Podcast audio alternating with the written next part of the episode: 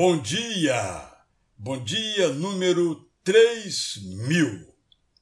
Em busca da doçura. Um leitor escreveu uma carta a um jornal para agradecer a um médico. Numa das frases dizia: Há 40 anos ele tratou e curou meu filho, salvando-lhe as duas vistas. O milagre se deveu à sua dedicação e amor à medicina oftalmológica e ao ser humano.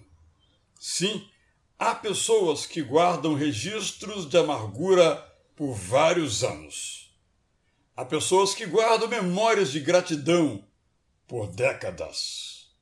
Em que galeria escolhemos estar? Quando guardamos decepções, mesmo que legítimas, vivemos pior quando nos fixamos nas realizações, mesmo que modestas, vivemos melhor. Quando contemplamos feridas, mantemos nossa dor. Quando perdoamos, estamos livres para novamente voar. Quando fazemos da reclamação a nossa companheira, ficamos solitários, sem ninguém com quem compartilhar.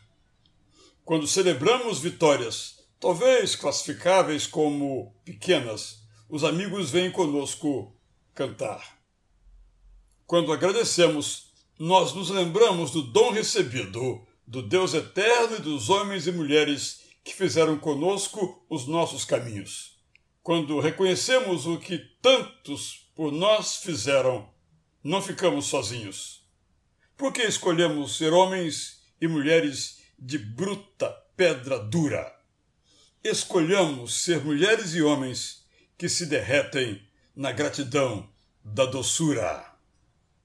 Eu sou Israel Belo de Azevedo e canto o Salmo 103. Bendiga minha alma o Senhor e não se esqueça de nenhum só de seus benefícios. Bom dia! Celebre comigo três mil. Bom dia, amigo. Três mil encontros com você. Muito obrigado.